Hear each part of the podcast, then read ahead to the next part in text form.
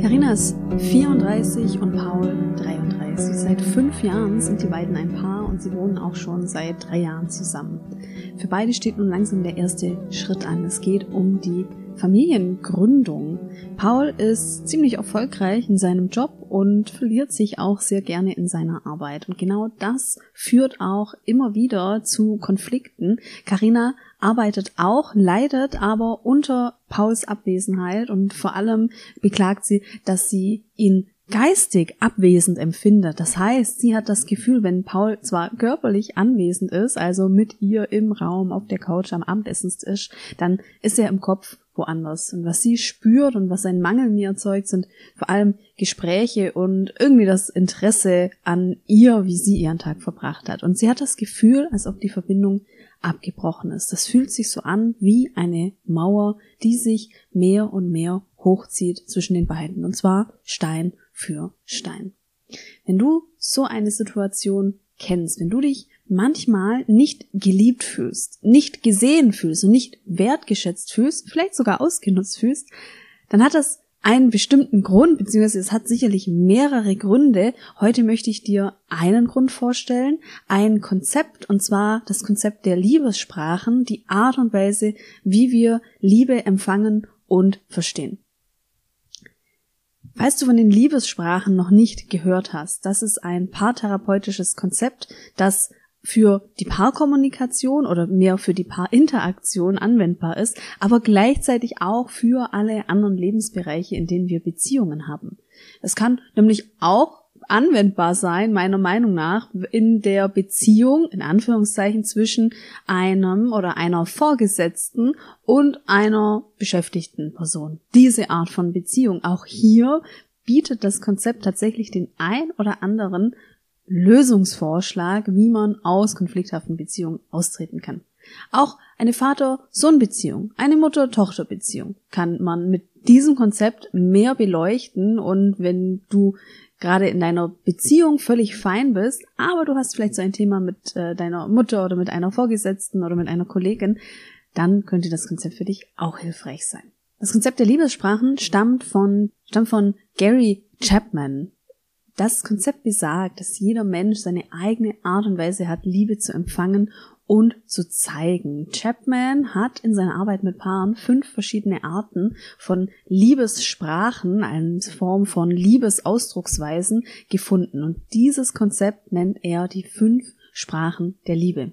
Die fünf Sprachen der Liebe sind Anerkennung, Geschenke, Unterstützung, Zärtlichkeit und gemeinsam verbrachte Zeit, Qualitätszeit, Quality Time.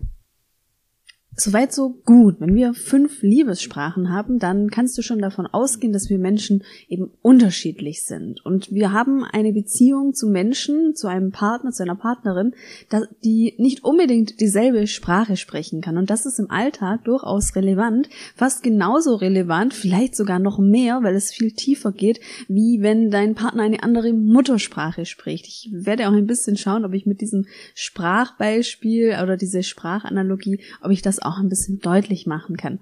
Warum ist das so? Das liegt daran, dass wir natürlich unsere Bezugspersonen hatten, von denen wir letztendlich die erste Liebe empfangen durften. Und unsere Bezugspersonen haben ihre Liebessprache und deren Bezugspersonen haben eine Liebessprache.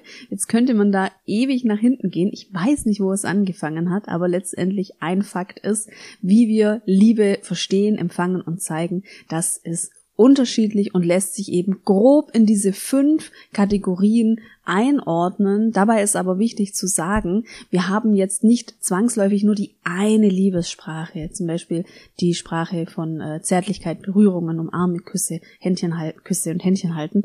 Das ist mehr so, vielleicht in ähm, sieben von zehn Fällen ist das so das trifft dich so am meisten direkt ins Herz, das ist deine Liebessprache und du hast aber vielleicht noch eine zweite Liebessprache, so eine Nebensprache sozusagen. Und das kann sich über die Zeit auch wandeln. Es kann jetzt nämlich sein, dass du vor ein paar Jahren in deiner Beziehung vor allem die Liebessprache Zärtlichkeit hattest und über die Zeit gewinnt das für dich mehr an Bedeutung die Sprache von Unterstützung als eine als deine Liebessprache.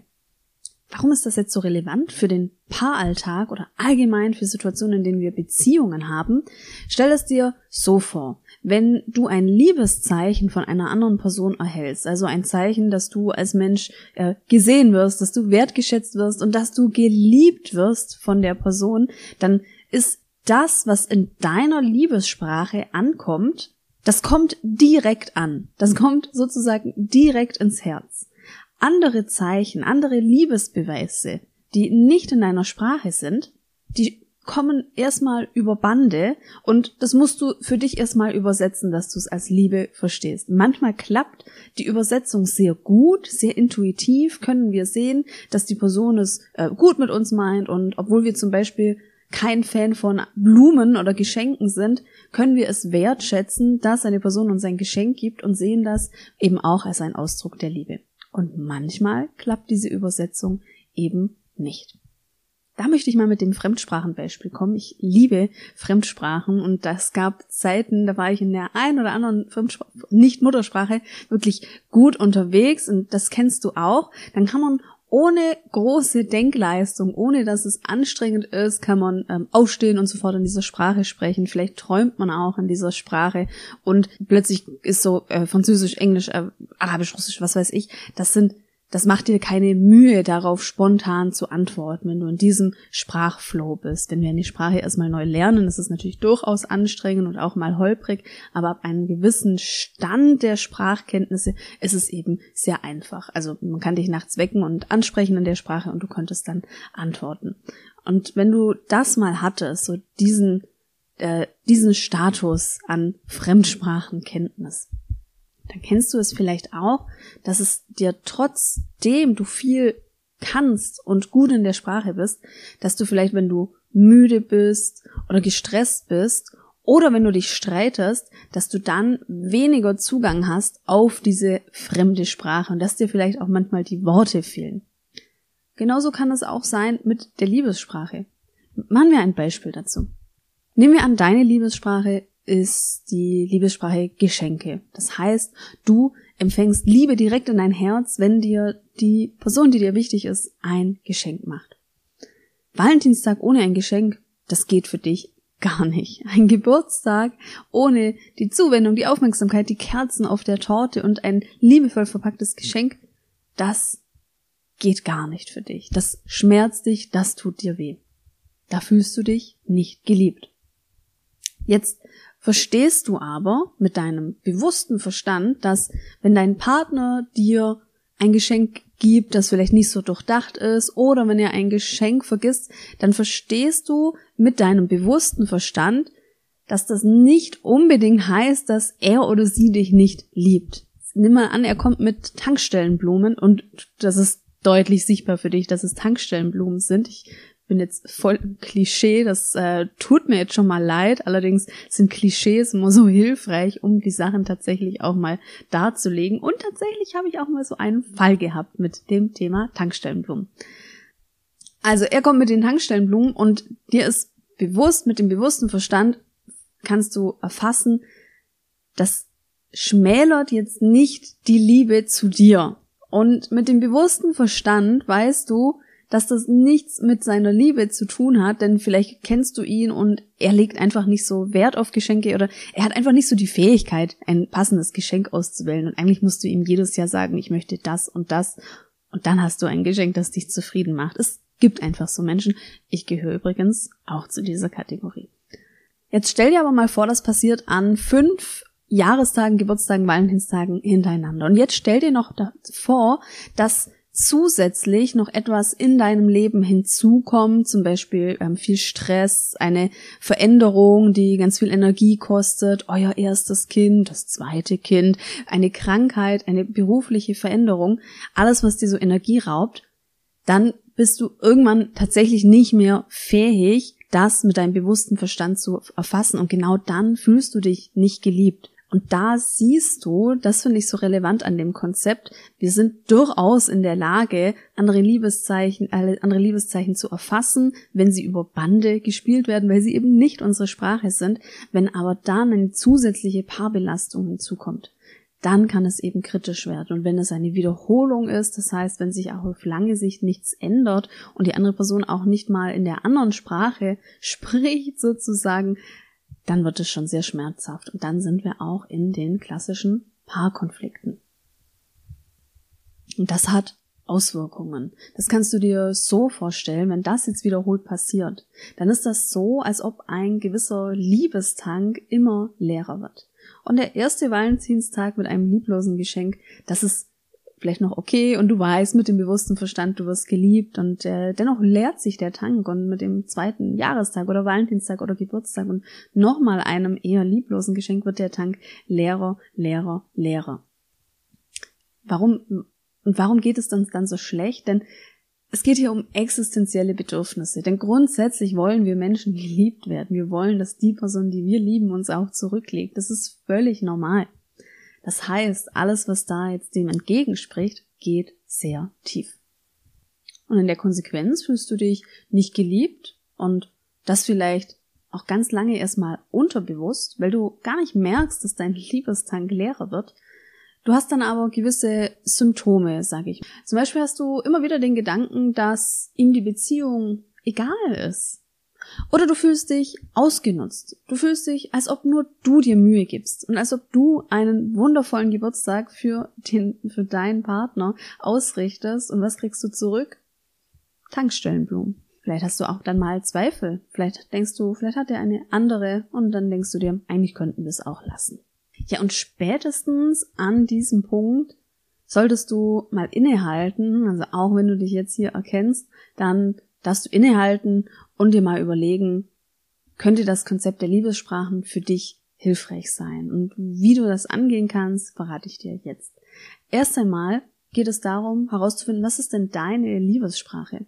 Um das herauszufinden, welches deine Liebessprache ist oder welche deine, ähm, welches am ehesten deine Liebessprache ist, kannst du versuchen, dich auf verschiedene Arten von Aktivitäten und Gesten zu konzentrieren, die dich am glücklichsten machen und die dich am meisten geliebt fühlen lassen.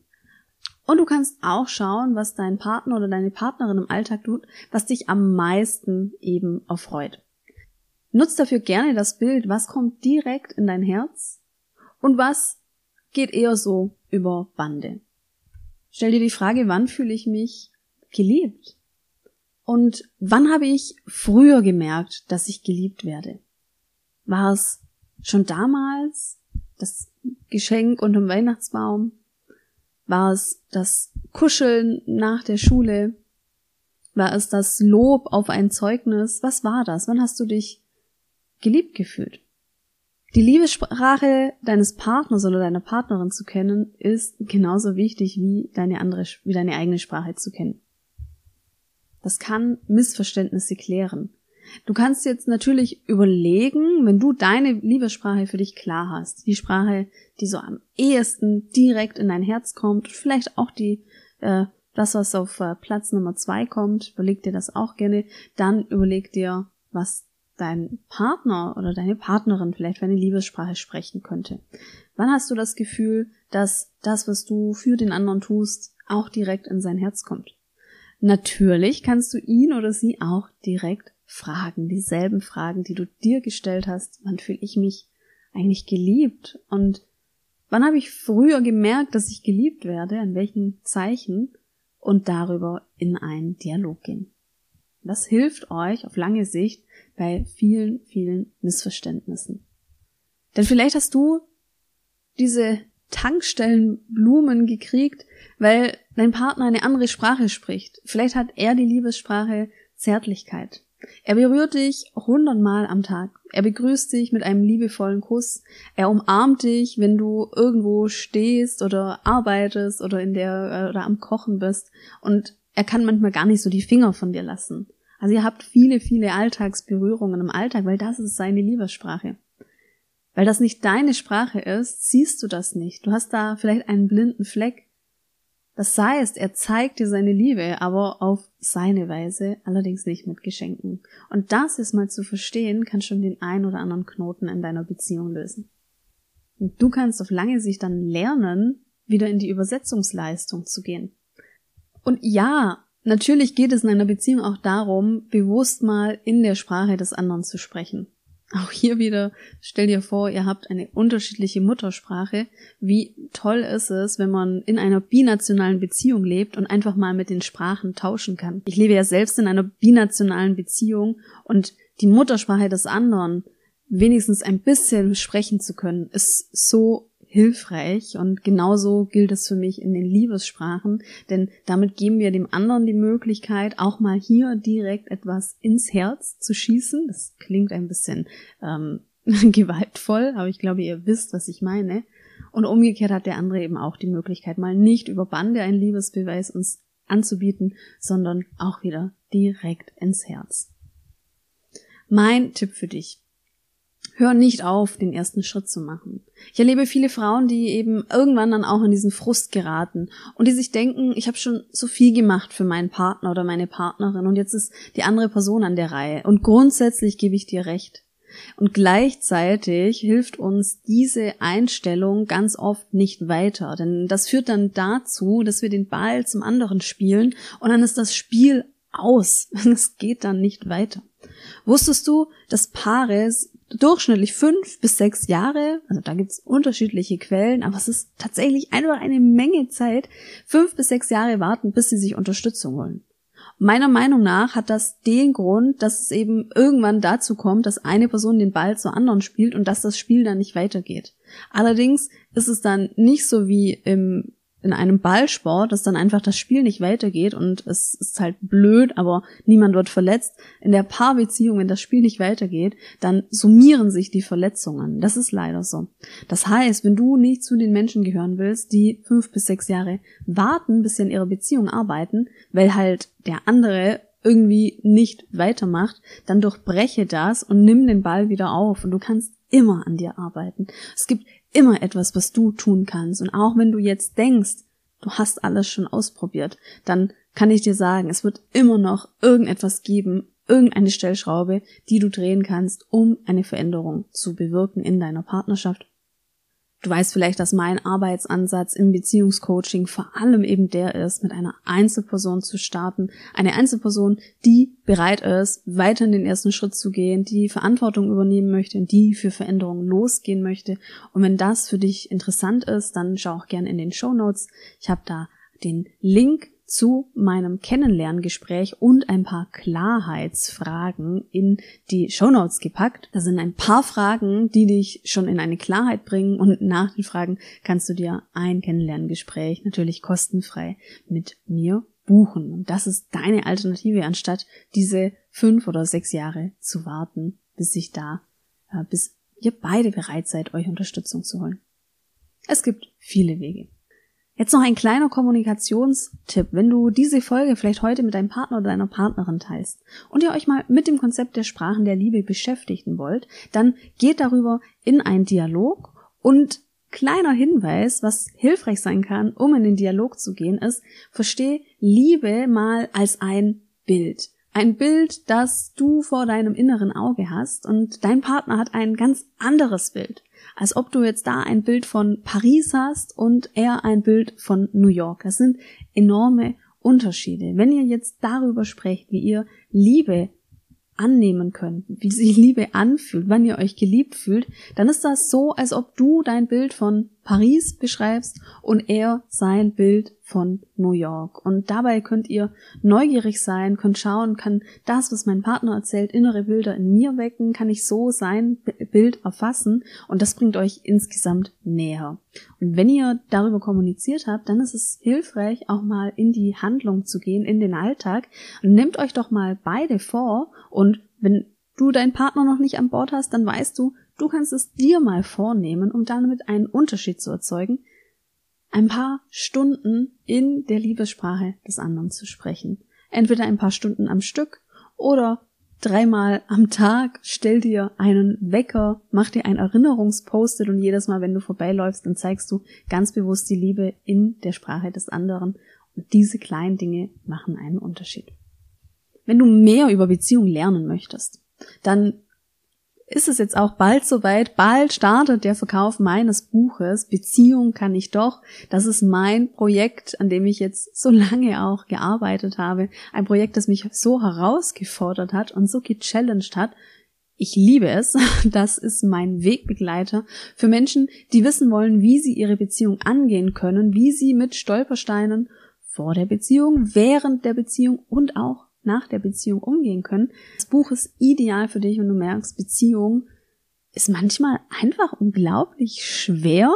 Vielleicht bist du wie ich tausend Jahre Single gewesen, bist neu in einer Beziehung und eigentlich willst du am liebsten abtauchen oder du bist neu zusammengezogen, gerade war noch alles gut und jetzt habt ihr da voll die Wolken am Liebeshorizont dann könnte mein Buch für dich interessant sein, denn das ist dein Wegbegleiter für die Reise und all die Herausforderungen, die da so anstehen. Alle Infos findest du verlinkt und übrigens gibt es auch eine Leseprobe Du kannst dich auf die Warteliste eintragen lassen, dann wirst du als erstes informiert, wann der Verkauf startet.